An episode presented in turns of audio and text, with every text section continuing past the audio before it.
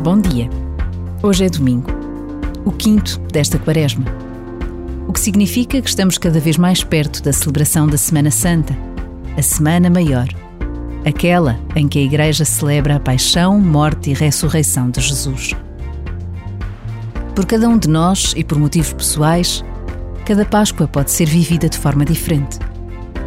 Mas para o mundo, esta é uma Páscoa marcada pela guerra e pelo sofrimento.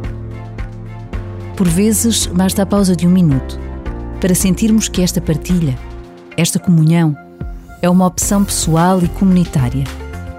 Confiando e acreditando que a esperança nos acompanha e que a paz pode e deve ser uma realidade.